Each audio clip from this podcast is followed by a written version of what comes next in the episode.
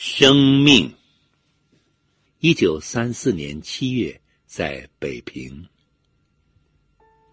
我接到一个不认识的朋友的来信，他说愿意跟我去死。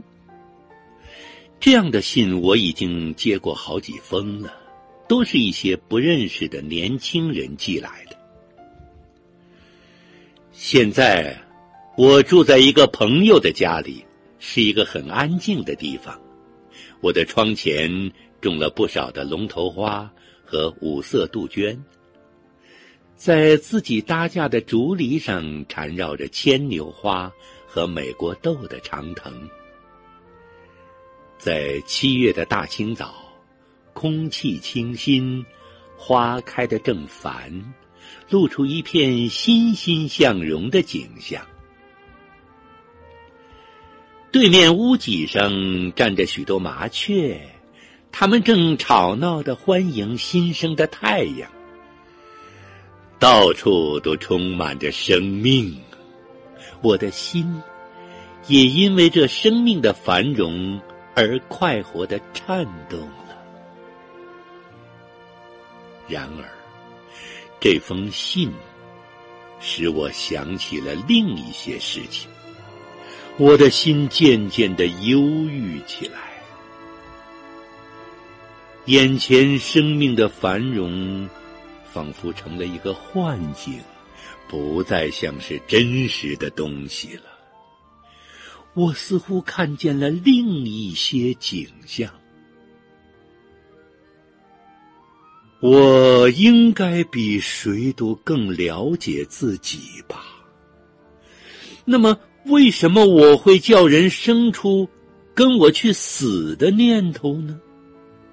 难道我就不曾给谁展示过生命的美丽吗？为什么在这个充满了生命的夏天的早晨，我会读到这样的信呢？我的心里。怀着一个愿望，这是没有人知道的。我愿每个人都有住房，每个口都有饱饭，每个心都得到温暖。我想开干每个人的眼泪，不再让任何人拉掉别人的一根头发。然而，这一切。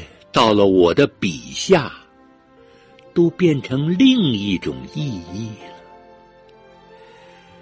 我的美丽的愿望都给现实生活摧毁干净了。同时，另一种思想慢慢的在我的脑子里生长起来，甚至违背了我的意志。我能够做什么呢？我就是真理，我就是大道，我就是生命。能够说这样话的人是有福的了。